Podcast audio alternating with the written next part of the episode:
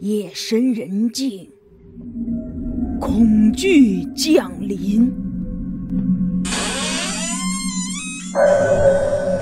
一双眼睛在偷窥你，一个身影在跟随你，让你魂飞魄散的深夜广播，带你聆听从未有过的听觉体验。欢迎收听《夜话故事》。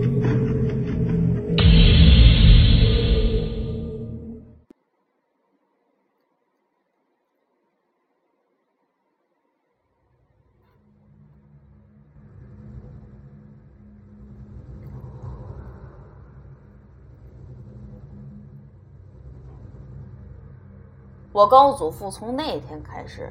正式就随了王守道学艺了，咱就用“学艺”这个词儿吧，因为我真不知道学这些东西该用什么词儿更贴切。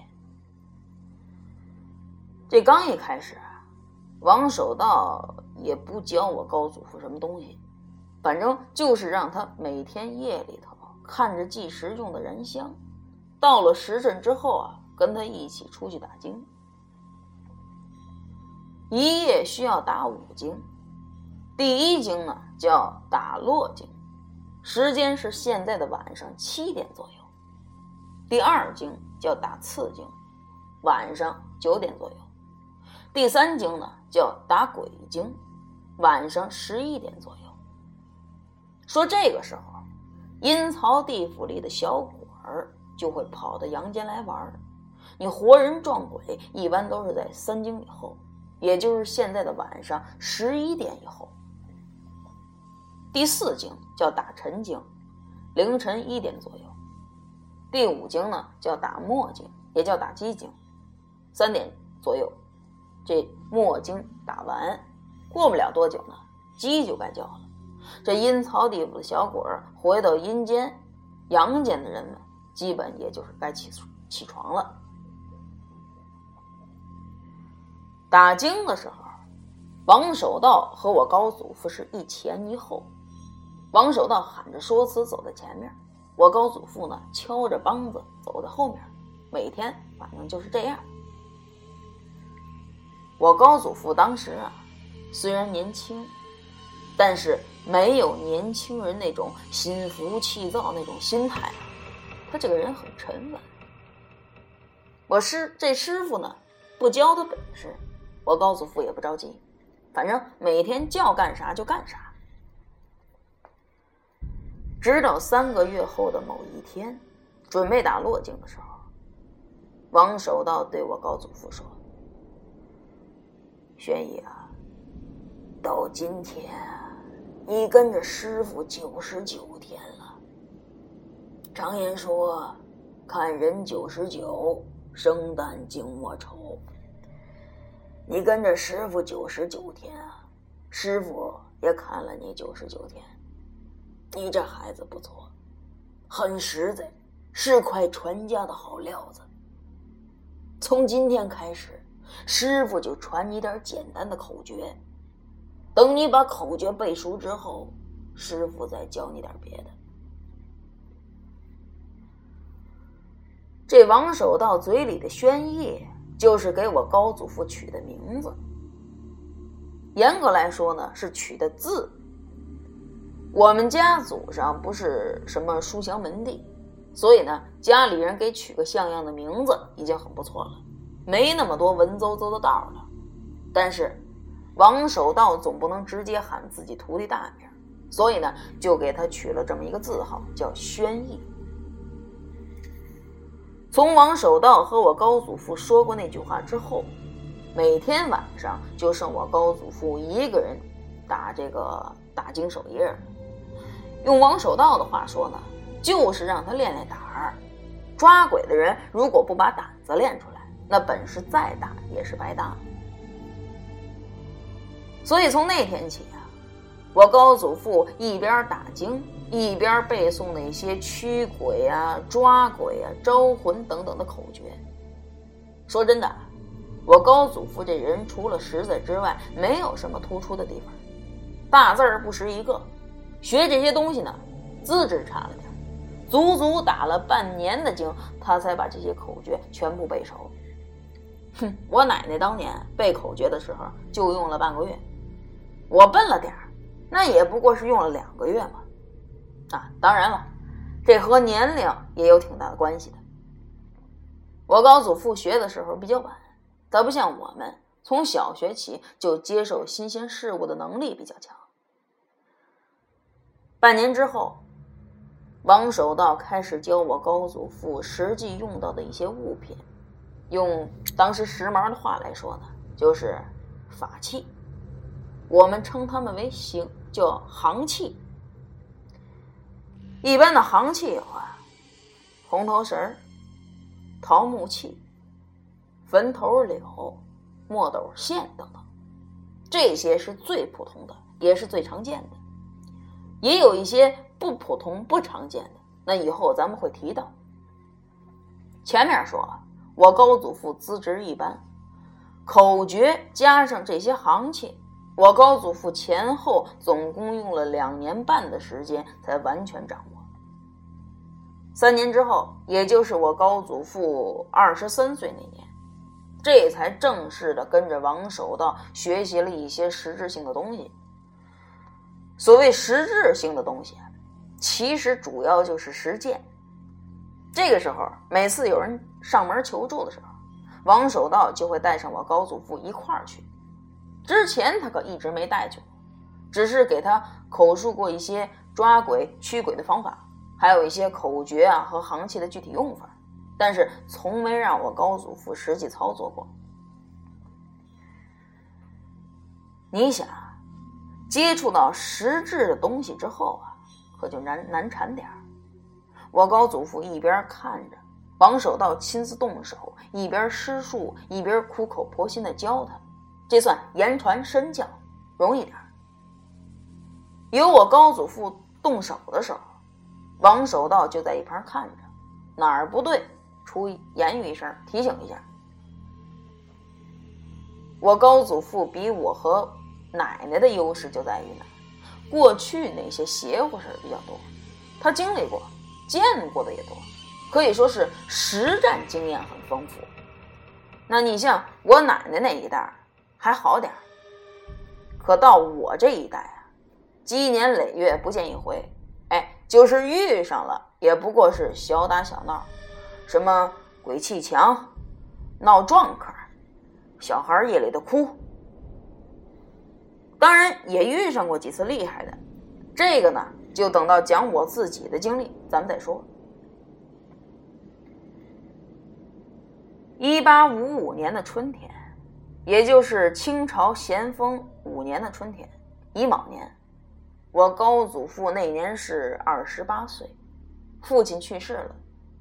转过年秋天，也就是一八五六年的秋天，母亲又去世了。这时候呢，高祖父的两个弟弟和一个妹妹也都成家了。我高祖父呢，依旧是单身一人，依旧是跟随着王守道学艺。一八五九年，也就是清朝咸丰九年，乙未年。这年，我高祖父三十二岁，正式出师了。从学艺到出师，历时十二年。就是在这一年，我高祖父才知道自己师傅的真正年龄。原来王守道这一年刚好一百岁整。你写到这儿啊，可能有一些朋友提出一些异议，说之前那个董有才不过五十多岁，十二年之后也不过六十多岁。你喊一个一百多岁的老头老表哥，好像有点说不过去啊。你这个呢，只能说是王守道的辈儿小，董有才辈儿大。特别是这种远房表亲，有时候这个辈分就是很混乱，亲叔大侄儿这种事儿都是常见的，更何况这种远方的表兄弟。前面说过。干我们这行的，就是给自己积阴德呢。最明显的一点就是长寿。我们家这几代人都很长寿，最少的也得八十五岁往上了。王守道活一百岁一点都不稀奇。你再加上他是童子身，一直就保持着身体里的那口真元，长寿那是肯定的。王守道虽然打了一辈子光棍，但他不想自己的徒弟也跟着他打光棍。我高祖父都三十二岁了，王守道替他着急，他自己没儿没女的，他就想自己的徒弟能有个孩子给他抱抱。可是我高祖父这个时候爹妈也没了，家也分了，就彻底跟了王守道。而且接替了王守道的一切事宜，每天晚上打打经，有人请的时候呢，出去给人家办办事儿。我高祖父这个时候已经把王守道当成了自己的亲爹娘了，这王守道呢，也对他也像对亲儿子一样。每次办完事儿，我高祖父都会带一些酒菜回来，爷俩呢就在这小屋里头高高兴兴的吃吃喝喝，这日子呢。过得也算逍遥自在。不过啊，每次王守道一提到让我高祖父讨媳妇儿的事儿，我高祖高祖父就皱眉头。他用自己的话说呢：“俺这俩弟弟都有孩子了，俺刘家也算有后了。俺成不成亲有什么伤？只要是俺能跟着师傅就行。”王守道每次听他这么一说，那免不了数了他一通。不过像我高祖父这么大年龄，在那个年月讨媳妇儿，其实也算是，也不算容易。那个时候呢，女孩十六七岁就已经出阁了，那十八岁就算老姑娘了。你再想找个二十岁的黄花大闺女，那太难了。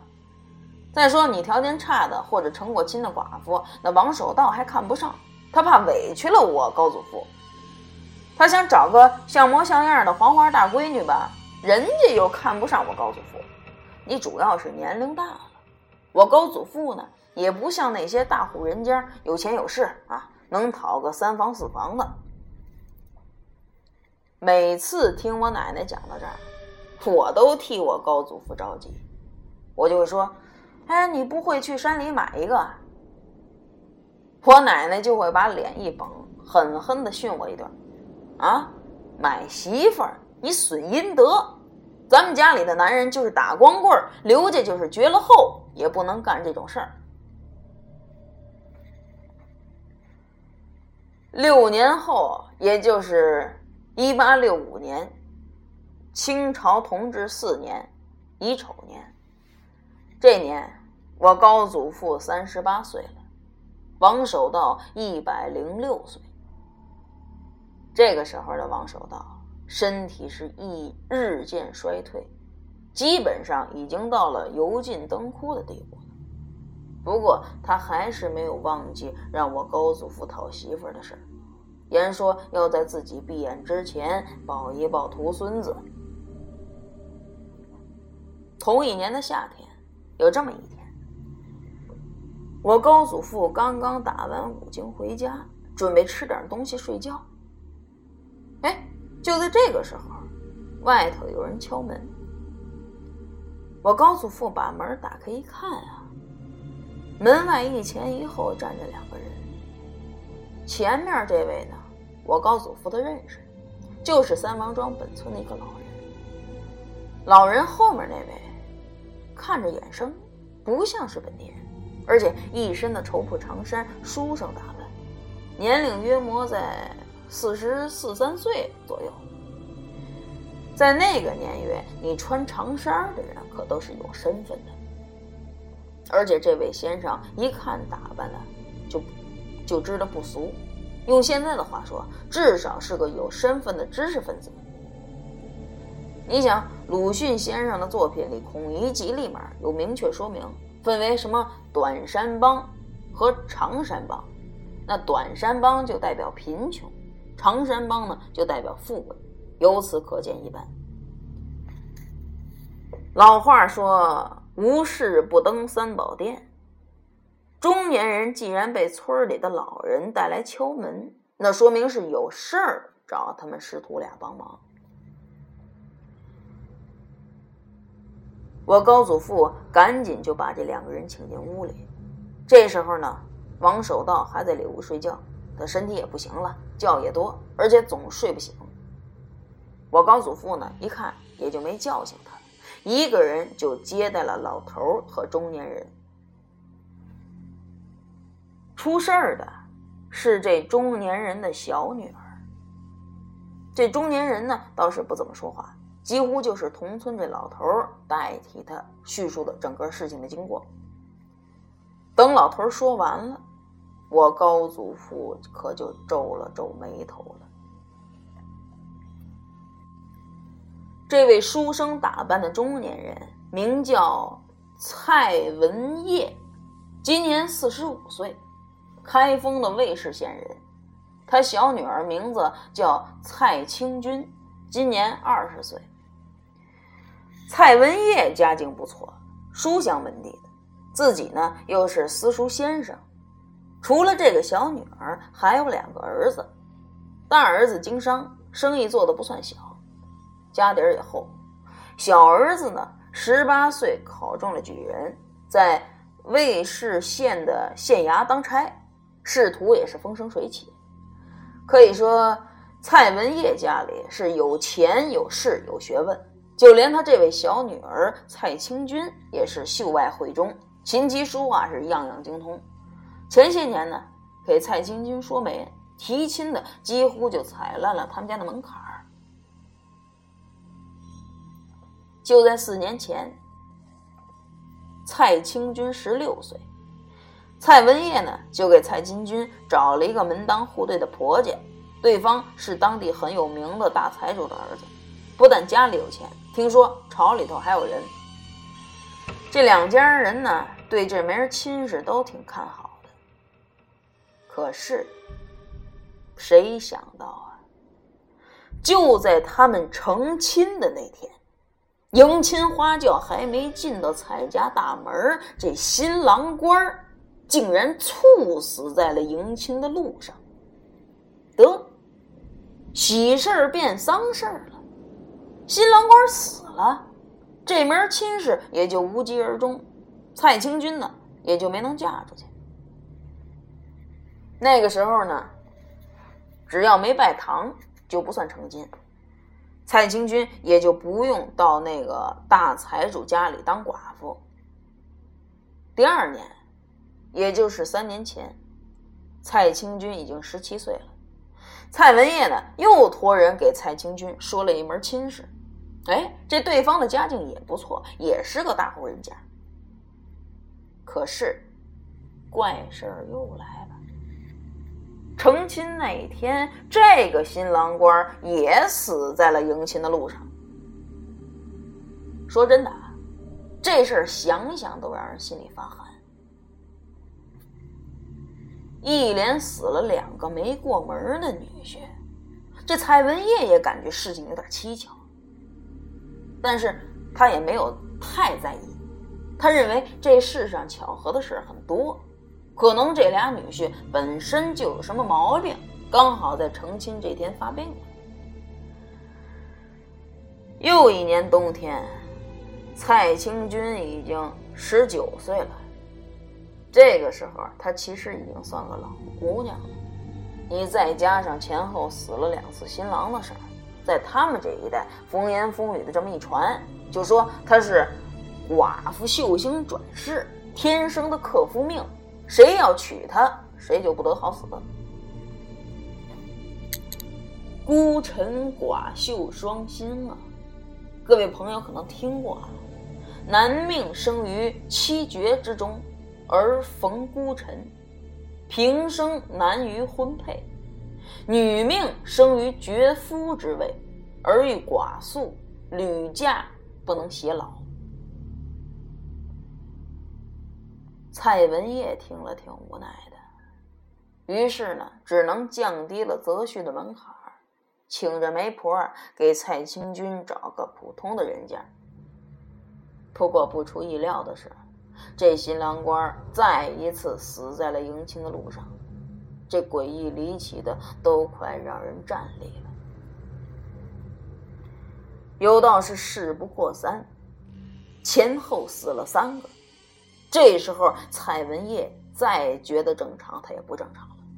你再加上外面这些人风言风语，就怀疑自己的女儿真的是什么寡宿星转世。无奈之下，就请了一位算命先生。请这先生呢给蔡清君算算命。这算命先生就要了蔡清君的生辰八字，算了半天，神神叨叨的就说：“蔡清君啊，不是什么寡宿星转世，这命格呢也不在绝夫位上。成亲那天死夫婿，因为他和他前世的夫君有过三生约定。”她今世必须要嫁给他前世夫君的转世，但是呢，他前世的夫君可能因为某种原因还没能投胎呢，那鬼魂就一直留在蔡清君身边不肯离开。所以呢，蔡清君这时候只要嫁人，她前世的夫君的鬼魂就会把这新郎给害死。算命先生最后说了：“你想要破解。”就得找到有道行的法师来给你做成法事，把这个蔡清君身边的这鬼魂啊收了，或者是赶走。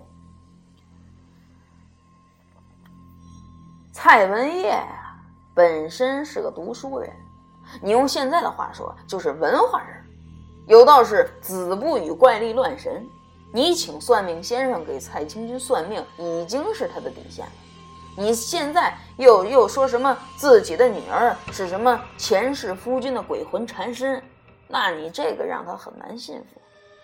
所以呢，拿出几两银子就把这算命先生给打了。不过呢，这个蔡文业呀，有点怕老，惧内，也怕老婆。蔡清君的母亲就对算命先生这话是深信不疑。蔡文业架不住他老婆是一哭二闹三上吊，再说他们蔡家在当地也算是有头有脸的，你女儿嫁不出去，你这不是让街坊四邻拿你们当笑柄吗？最后，没办法，蔡文业就捏着鼻子从外面找来了几个道士。那几个道士在蔡家折腾了好几天，要走了不少银两。最后那几个道士打着包票说，鬼魂已经被他们收服了，蔡小姐呢可以踏踏实实的嫁人了。全家人一听都挺高兴啊，再次就张罗着给蔡清君找婆家。但是这个时候，蔡清君克夫的名声已经传开了，想嫁还没人敢娶呢。那你没办法，蔡文业一咬牙。传出话来，聘礼一分不要，蔡家呢还搭出去一千两银子做嫁妆。男人家境不论贫富，只要年龄相当，身无残疾，忠厚本分就行。在那个年月，你讨不到老婆的穷苦人家可是多了是了。这条件一出，你有点重赏之下必有勇夫的意思。还真的就有几个主动找上门的。蔡文业瘸子里挑将军，在这几个人里就挑出了一个条件还算突出的，就这么的又给蔡清军定了亲了。这时候的蔡清军已经整整二十岁了，名副其实的老姑娘。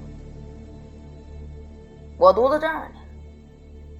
我讲到这儿的时候，各位朋友可能已经猜到了。没错，后来这新郎官又死在娶亲的路上了。哼，你们可别乐，我奶奶给我讲到这儿的时候，我都笑了。我感觉这也太让人无语了啊！你说用现在的这个话讲，这个蔡清君也太苦逼了点儿。第四次丧夫，算是把蔡清君的克夫命给坐实了。再也没人敢给他们家提亲提这个娶娶亲的事儿，就连那些媒婆走路都绕过他们家门口。一个月之后啊，蔡文业在县衙当差的二儿子传来消息，说县衙抓住几个行骗的道士，经过查证，正是来他们家做法的那几个。一听这个消息，差点没把蔡文业鼻子都气歪了。这时候呢，蔡清君的母亲又哼哼上了，非要蔡文业去找有真本事的法师来家里做法。这不，蔡文业无奈，经过几番打听，一个熟人就给他介绍了王守道和我的高祖父了。这时候，领着蔡文业敲门的那个本村老头啊，就是蔡文业熟人的一个亲戚。等老人把这前后经过大致讲了一遍之后啊，我高祖父皱了眉头了，他感觉这老人说的有点玄乎。据我高祖父当时推断，这个蔡小姐是被什么东西缠上了，的确是真的。是那个东西害死了那几个女婿也不假，但是，他从来就没听说过什么三生约定、前世夫君、鬼魂缠身的这么一个说法，他感觉有点滑稽，他觉得这里面肯定还有什么别的事儿。我高祖父踌躇了半天，琢磨着蔡小姐这事儿啊，有点棘手。自己最起码得跟师傅商量一下。就在我高祖父让蔡文业他们稍后，自己准备起身去屋里找师傅的时候，王守道竟拄着拐杖，颤巍巍的从屋里出来了。我高祖父赶忙走过去，把这王守道就搀到了太师椅上。没等我高祖父开口，王守道朝他摆了摆，说：“别说了。”师傅都听见了，听见了。这时候呢，带路的那位老人连忙就给蔡文业介绍，这几个人呢就相互寒暄了一下。最后，王守道对蔡文业说：“令千金这个事儿啊，有点难办呐，我看。”非得我们师徒俩一起走一趟不可呀！蔡文业这次来三王庄，其实留了个心眼儿。他在来三王庄的路上，沿途就把王守道和我高祖父打听了无数遍，就差没把我高祖父和王守道的祖上都问出来，有点一朝被蛇咬，十年怕井绳的意味。所幸我高祖父啊和这王守道在黄河两岸口碑非常的好，沿途的百姓呢都说他们师徒俩不但诚恳厚道，道行更是高深的不得了，什么邪乎事儿只要到他们手里一准儿能解决，而且师徒两个不收钱，有吃的给点儿，啊要是没吃的呢啥都不给也行，就是在接济济世救人，是两个活脱脱的活菩萨。打听到这些信息之后啊，让蔡文业对师徒二人很是钦佩。这时候又听说王守道要亲自到他们家一趟，无论他们师徒两个是否有真本事，让一位百岁老人为自己女儿的事儿长途跋涉，蔡文业心里非常过意不去，同时他也很感动，当即一扫之前的沉默寡言，话呢也就渐渐多了起来。之后，双方又闲聊了一阵彼此有了一个初步的认识。蔡文业期间了解到我高祖父还没成亲，不过他也没往别处想，毕竟我高祖父年龄太大，只比他小几岁而已。蔡文业是乘着马车来的，而且还提前预备了一辆。